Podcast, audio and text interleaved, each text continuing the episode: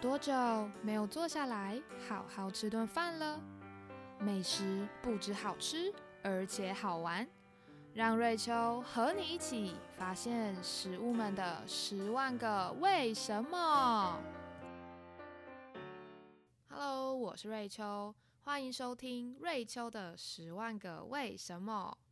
今天是第八集，不过距离上一集播出隔了非常久的时间。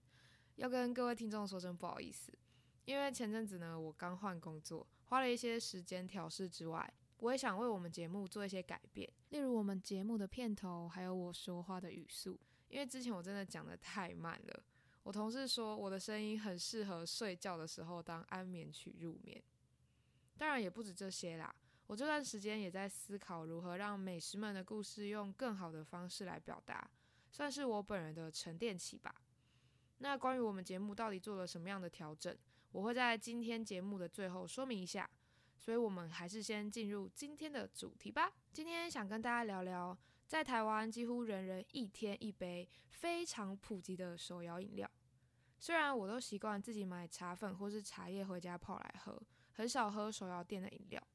不过，随着我出社会工作后啊，身边的同事们，诶，真的不夸张，诶，几乎每天都要喝一杯饮料。我觉得在台湾点饮料已经可以成为一门艺术了。除了要可以舌头不打结的念出一长串的饮料名字，像是前阵子很红的 QQ 奶奶好喝的妹铺茶，还要选择大杯、中杯、小杯，甚至是特大杯。之后呢，还要思考饮料的甜度、冰块。最后啊，还可以决定要不要帮自己的饮料加料。每个人都会获得独一无二的饮料，接着啊，放入自己准备的饮料替代。走在路上，仿佛大家的目光都在自己身上，感觉喝个饮料也可以喝得非常有个性的。不过呢，今天不聊五花八门的手摇茶，我想聊聊制作手摇饮料的基底——茶。我曾经在饮料店打过工，每天早上啊，都需要把大把的红茶、绿茶、乌龙茶茶叶装在大桶子中冲泡。等客人来的时候，再依照不同客人的要求制作饮料。所以我觉得台湾的手摇饮料之所以可以成为艺术的原因，就是因为我真的非常佩服台湾人，竟然可以把听起来很单一的茶加工的非常多元化。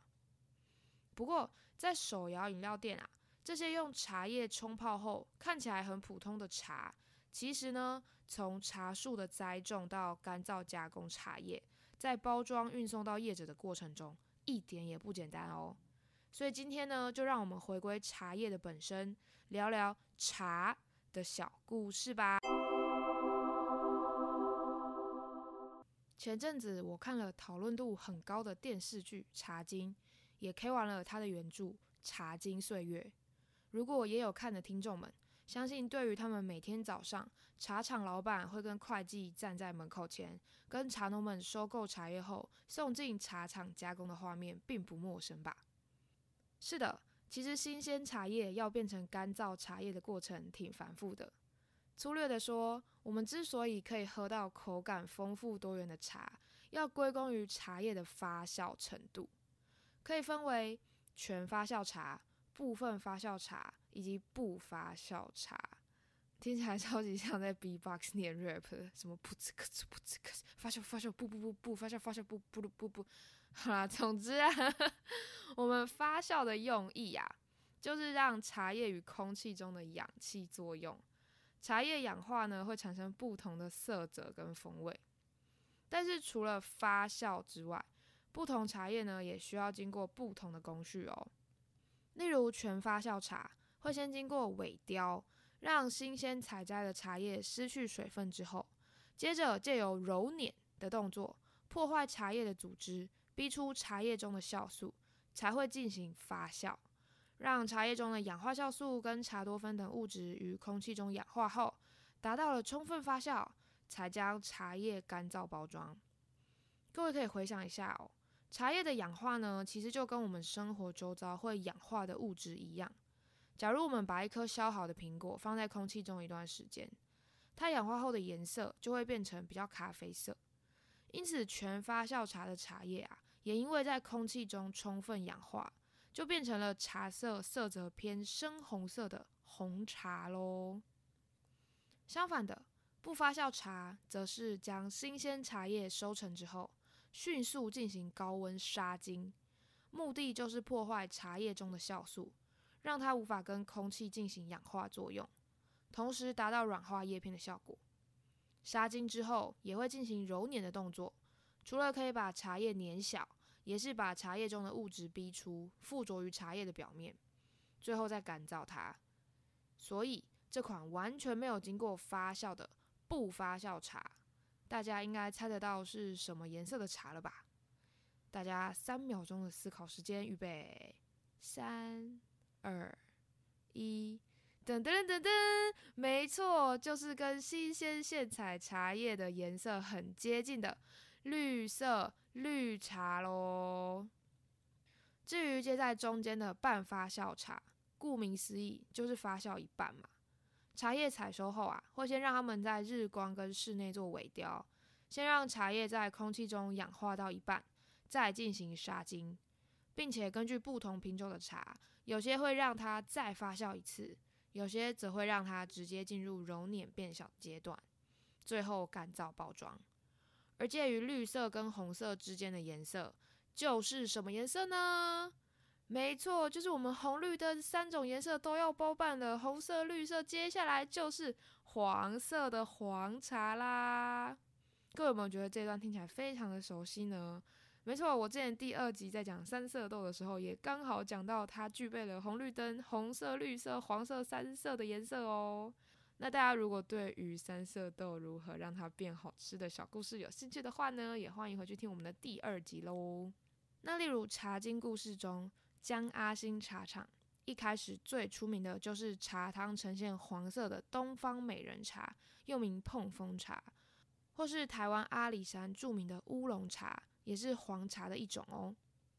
也因为绿茶相较红茶没有发酵的时间，所以茶叶中的茶多酚被保留住，我们喝茶时就可以喝到比较多。味道呢也会比红茶来的苦涩。不过也因为这样而保留了比较多的抗氧化物质。如果我们站在健康的角度去想的话，会觉得绿茶比较养生啦。那也因为红茶是属于全发酵茶。在茶多酚氧化之后啊，会释放一种叫茶红质的东西，让红茶喝起来有一股酸酸浓郁的口感。而半发酵茶的乌龙茶呢，则会有茶黄质，让乌龙茶喝起来带着甜味跟鲜味。也难怪喝乌龙茶会有一种回甘，就像现泡的感觉。而新竹北埔有名的东方美人茶，除了喝起来鲜甜，也因为在茶叶采收之前呢。会让茶界非常著名的昆虫小绿叶蝉进行咬食，称为驻颜，所以呢更多了一份果香味。我自己是特别喜欢东方美人茶的果香，还有另外一款乌龙茶叫金萱乌龙的淡淡奶香味啦。所以我觉得各位听众如果听完这一集啊，不妨下一次有机会的话，可以考虑不用去买手摇店饮料的茶。可以去市面上买那些不同种类的茶叶回家泡泡看来喝，因为我觉得真的在喝过这些用茶叶手冲后的茶，喝起来的感觉真的就回不去了，就会觉得哇，原来真的每一种茶喝起来都有属于它自己的味道哦。那总之啊，新鲜茶叶采摘之后，依照不同茶的种类，经过一条龙的室外与室内萎凋、发酵、炒精。揉捻、烘焙、干燥的程序变成市面上贩售的茶叶，不管是真空的小包装，还是密封于茶叶罐里的，我们喝的茶就是在喝茶叶经过热水冲泡之后，会释放出附着在茶叶表面物质的茶汤。那在加工茶叶的过程呢，环境的温度、发酵的时间、揉捻的次数，甚至我们冲泡茶叶饮用时啊，我们用的茶具材质。冲泡时间、水质，甚至是品茶者当下的心情，都可以影响一杯茶的口感。所以，不管是制茶或是泡茶，都是门艺术。我似乎也可以明白，有人说修习茶艺可以修身养性，毕竟每盏茶也许都会因为一个小细节而变化多端哦。虽然我对茶艺所知甚浅，倒是很感恩之前有机会。跟朋友去阿里山拜访茶农，亲身见识采茶还有制茶的辛劳。我也录影记录了制茶的一部分过程，剪成影片。大家可以点击我们节目的资讯栏，里面有影片的连结，或是去我们节目的 Facebook、Instagram 都可以找到哦。相信各位配着影片一起听故事，就可以对制茶的过程有比较深入的了解了。我也很认同当时啊，一位茶农哥哥说的话。就算泡茶时展现的茶艺再怎么漂亮，还是得回归茶的本质哦。没有好的制茶，就没有好的茶艺呢。所以，光是茶的本身呐，真的就带着满满的灵魂呐。说完茶叶的制作方式，我们来聊聊茶的起源还有喝法吧。茶诞生于中国，虽然缘起的确切时间不可考。不过，根据唐朝茶圣陆羽的《茶经》记载，茶之为饮，发乎神农氏。在神农氏尝百草时，据说他坐在茶树旁边烧开水，忽然有几片茶树叶飘落在他烧好的滚水当中，喝下去的水啊，真是格外的清甜，神清气爽啊！之后呢？中国便陆续发展出加工干燥茶叶的方法。在唐朝以前，茶主要是作为药用跟保养，并且成为贡品献给皇帝，或是当做商品和邻国进行贸易的。直到唐宋时期，茶叶慢慢普及于民间，成为日常饮品。当时的中国也发展出一套茶道，又称点茶法。宋朝人的茶不像现在，我们是用茶叶冲泡后喝茶叶表面留下来的茶汤的，而是将干燥茶叶捏成一大块的饼，喝茶时便取下一小块茶饼研磨后，用热水冲泡这些茶粉，称之为吃茶。而由茶道衍生出的娱乐活动之一呢，叫做斗茶，它就是让大家来挑战，在茶饼取下一小块之后，磨小成的茶末。用热水冲泡后呢，比赛谁可以让茶面的泡沫停留最久，就是赢家。可惜明朝之后，中国逐渐从喝粉末茶的习惯，变成如今我们熟悉的用茶叶泡茶的习惯了。有趣的是啊，唐朝时期，日本派来的遣唐使，把当时中国流行的茶道带回日本，和自身文化融合之后，发展出属于日本的茶道。也就是我们熟悉的抹茶，就在这时于日本诞生啦。抹茶原本被写作抹茶，从字面上的意思来看呢，就是粉末茶。抹茶茶叶在采收、加工、干燥后啊，传统上呢会用石磨研磨成粉。如今因为科技进步，也为了要符合大量生产的需求，就会用机器磨粉。而抹茶啊，如果磨得越慢，就可以保证温度不会快速的升高，也因此保留比较多抹茶叶的风味。那如果我们喝抹茶要喝的讲究，就会让抹茶粉先冲八十到九十度 C 的水，接着呢用竹制的茶筅在茶汤的前后来回的刷茶，让茶汤表面刷出一层泡沫之后享用。不过我自己喝抹茶的时候是不会这么讲究啦。就买来市售的抹茶粉后啊，用热水冲泡粉末，然后用汤匙拉一拉，基本上不太会去管表面到底有没有刷出泡沫。然后我加点牛奶，就变成了抹茶拿铁，我觉得也是挺好喝的啦。那有些人会觉得啊，抹茶啊跟绿茶有点像，但是抹茶可不是把茶叶磨成粉就好这么简单的事哦。抹茶跟绿茶不同之处在于，抹茶啊栽种的时候会覆盖它的茶树。避免阳光的照射，因此相较于绿茶，抹茶喝起来就比较没有那么多的苦涩味。而采摘后的茶叶呢，也为了避免继续发酵，会跟绿茶一样进行杀精。但不同于绿茶、红茶、乌龙茶的滚筒式高温炒精，抹茶呢是用网状滚筒加入蒸汽，利用蒸精的方式去干燥的，保留了更多茶叶的营养。绿茶杀精之后。会被揉捻干燥，而抹茶则不会揉捻，是直接进入干燥的程序。接着呢，会把叶脉去除后，再进行茶叶的研磨。所以抹茶相较绿茶也保留了更多茶叶本身的营养素。也因为抹茶被磨成粉状的特性，它很容易可以搭配料理入菜，或是更常见的抹茶风味加工制品，例如抹茶冰淇淋、抹茶蛋糕、抹茶饼干、抹茶马吉、抹茶拿铁等等。那我觉得啊，有一罐抹茶粉放在家，真的是烘焙小帮手诶。不管是做蛋糕还是饼干，加上我自己也挺喜欢吃抹茶的，所以抹茶粉呢，随时就可以这样拿来调味或点缀一下，真的超方便的。既然说到日本会想到抹茶，我也想谈谈颇具代表性的台湾客家擂茶。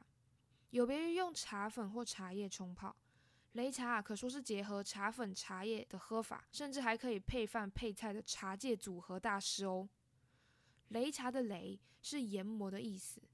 擂茶除了在擂钵中研磨茶叶，也会研磨芝麻、花生、南瓜子等富含油脂的坚果，再冲入热水啊，配着饭菜一起吃下肚。等等，喝茶就喝茶，擂茶呢？如果冲入白饭变成茶泡饭，似乎也还可以理解。可是茶泡菜是怎么回事呢？原来以前的客家人大多居住在山上，生活比较不便利。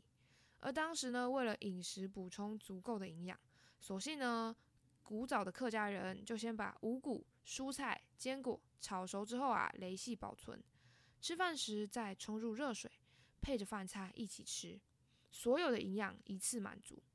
要说擂茶是五谷麦片粥的前身，应该也不为过吧。所以古早的客家擂茶其实是配饭菜当正餐吃的咸食哦。那如今台湾政府啊，也研发出了与观光结合的擂茶体验，把这些食材啊放在木质的擂钵当中研磨，冲泡热水后啊，再搭配蹦逼汤饮用。大家啊轮流擂茶，擂擂擂茶，手酸了就换手，非常适合亲子朋友或者是情侣之间的同乐活动啊。大家现在对于擂茶的印象，应该已经是各种坚果跟茶叶混合磨细试售的版本了。像我之前去新竹北埔老街的时候，就有买擂茶粉回家自己泡，省去了要自己擂粉的繁复步骤。然而，古早的客家擂茶真的是有非常多的变化哦。除了擂茶，他们会搭配各种口感清脆香甜的配菜，像是四季豆、芹菜、小白菜、洋葱、菜脯等等，或者是他们有什么菜就用什么菜。大原则不外乎就是把配菜切小切碎。比较符合方便携带食用的特性，而炒好的菜配饭呢，再将事先擂好的茶倒入饭菜当中，就可以为饭菜添增另一番风味了。而在我得知古早的擂茶原来是配饭菜吃之后啊，顿时间恍然大悟。之前去体验客家擂茶，想说，诶，为什么最后呢要在磨好并冲入热水的茶汤表面撒上蹦咪汤一起喝下肚呢？哦，原来除了暖胃暖心啊，我想也是希望喝茶的人可以带着不忘本的心情，想起以前的客家祖先们是如何的克勤、克俭、克难的，让擂茶配着咸食那些饭菜一起喝下肚的。所以现在喝擂茶加入蹦逼汤，应该也是一种饮水思源的表现吧。当然啦，茶的喝法还有百百种。今天呢，只是说了茶叶的制作方法，还有泡出来都偏绿色的抹茶与擂茶的小故事。茶还有好多好多故事可以讲啊！那希望大家听完今天的故事，喜欢抹茶的朋友呢，可以想起啊，原来抹茶最先出现不是在日本，而是在中国。或是去体验客家擂茶时呢，可以明白最后撒上蹦咪胖的用意为何。那也欢迎各位将这集分享给身边所有喜爱喝茶或是想了解茶叶由来的朋友们。感谢大家的收听。那我接着就来聊一下，为什么我隔了这么久都没有上新节目的吧？有听第一集节目的朋友啊，应该知道我是一个很爱吃的好奇宝宝。吃到美食的时候，脑中就会蹦出一堆疑问。加上呢，我也喜欢料理烘焙。所以基本上，如果我在做料理的时候，就可以解决我对于这道美食是怎么制作的这个疑问。而像是吃到某些味道很像的食物啊，我也会进行各种的联想假设。我印象就很深刻，之前呢去马来西亚旅游，因为马来西亚算是华人移民的大本营，而台湾多数先民也是从中国沿海地区来的。造就了台湾跟马来西亚两地的华人料理大异小同，甚至是大同小异。像是第三集我讲沙茶酱跟沙爹酱的关系时，就有说到他们其实流着同样的血脉。我就觉得啊啊，得知美食的故事，尤其又有吃到道地美食的当下。就觉得哇，吃美食也可以变得这么好玩，真的太酷了吧！不过呢，就是当我自己去查到越多资料，就越会觉得天啊，每道美食其实都博大精深呢，每道料理的历史都比我还要年长。有段时间呢，我突然觉得自己查的资料再多，感觉也无法替美食的故事交代清楚。突然觉得自己好像还没有什么资格把美食的故事做成节目。我便希望自己可以看更多的书，补充更多相关资讯之后再分享。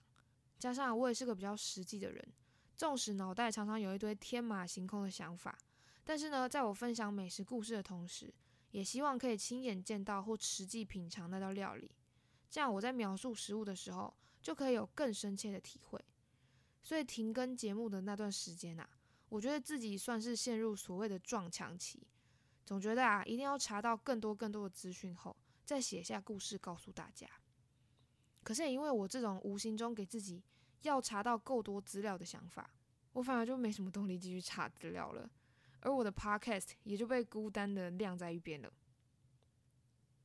然而啊，最近我因为又听到了一句话，所谓创作这种东西啊，就是边做边学，重点是要做了才知道怎么学嘛。所以呢，我又燃起自己当时的热血跟初衷。也提醒自己，哎，其实我这一路上创作的过程，我也都是边做节目边查资料一边学习的。重点是要去做了，才知道有什么需要调整的嘛。那虽然现在呢，我还是有很多资料要查啦，不过至少一边做，我可以比较有方向的去找答案了。那也因为呢，其实我在做 podcast 之前，是有陆续写了几篇美食故事的部落格放在我脸书的粉砖上，但是各位也知道了嘛。花时间阅读，毕竟还是比较花时间，所以我才有了开 podcast 的想法。那我当时就觉得，诶，配上我爱讲话的个性，又可以跟大家分享美食，何乐而不为呢？那当我不管是在写部落格或是做 podcast，我觉得要呈现食物最实际的方式，就是附上示意图，加深印象。然后有些示意图啊，会因为我自己也没有机会品尝或是制作，我会习惯性的找网络上的免费图片放在自己的文章当中。一开始觉得还好，可是当我的集数做到第七集的时候啊，我就开始认真思考，这样长期创作下去啊，不是办法诶，我应该要有自己的东西啊。就算网络上的图片资源是免费的，我也有标明了出处，可是在我自己的创作中加入别人的东西，就是很奇怪。而道德上我也越来越过意不去。因此啊，我前阵子呢就开始接触摄影，希望之后介绍美食故事的时候。结合我喜欢料理烘焙的兴趣，试着将我介绍的食物做出来，然后啊，帮食物拍拍美照记录，再上传在我自己的节目。又或者嘞，假如时间跟空间上不允许，那我也得亲自去外面餐厅品尝那道美食，自己拍照记录下来。再不然啊，最后的最后，如果是我介绍国外的美食，啊，我却刚好没机会出国品尝到那道料理的话，我想啊，我也可以先用画画的方式表达。之后有机会啊，再飞去那个国家大吃特吃一波，拍照记录，然后再回来更新我的节目，应该还是可以的吧？那其实我也蛮喜欢画画跟旅游的，所以前一阵子啊，当我突然有了这个想法之后，我又重新拾起了画笔创作。当下我真的进入全神贯注的心流状态，觉得画画就是各种疗愈的行为啊。那听起来呢，嗯，我的兴趣真的是蛮多的，想做的事情也超多的。那总而言之啦，我希望呢，我可以对自己的节目负责。除了美食故事的资料要自己查之外啊，我也希望示意图片是用我自己的创作。虽然呢，我会花上更多时间跟精力进行创作，但是我相信使用我自己的图片呢，也才可以更深刻的感受跟分享给大家吧。因此，我接下来的节目会先陆续的把放在脸书粉砖的部落格文章故事说完，并且补充更齐全的资料。而我也开创了 Instagram 的账号，把我画出的美食故事还有记录到的美食图片。或者我拍到这张图片时的机缘故事分享给大家。那等部落格的故事说完了，我也会创作更多的故事，希望可以将更有温度的美食故事告诉大家。而且啊，我觉得可以结合自己爱吃、爱问问题、爱料理烘焙、爱摄影、爱画画、爱旅游的兴趣，透过 Podcast、Facebook、Instagram 集合在一起，也终于有了一种完整的全家团圆感。加上呢，我又比较适应目前自己的工作了，所以希望自己可以利用下班多余的时间呢，继续分享好多好多的美食故事给大家。那如果喜欢我的节目，欢迎订阅我的 Podcast 频道，也可以去脸书还有 IG 搜寻瑞秋的十万个为什么，就可以找到食物们的照片喽。那也希望大家听故事的时候啊，配着图文一起看，就会觉得更加清楚、更加有趣。当然啦，如果想单纯听故事或是看图片的朋友们也是可以的啦。那如果大家有什么想要回馈分享的，也欢迎到 Podcast、Facebook、Instagram 的平台留言给我，我也会努力提高节目更新的速度的。那感谢所有愿意听到这里的朋友们，我是瑞秋，祝大家有个美好的一天，我们下次见，拜拜。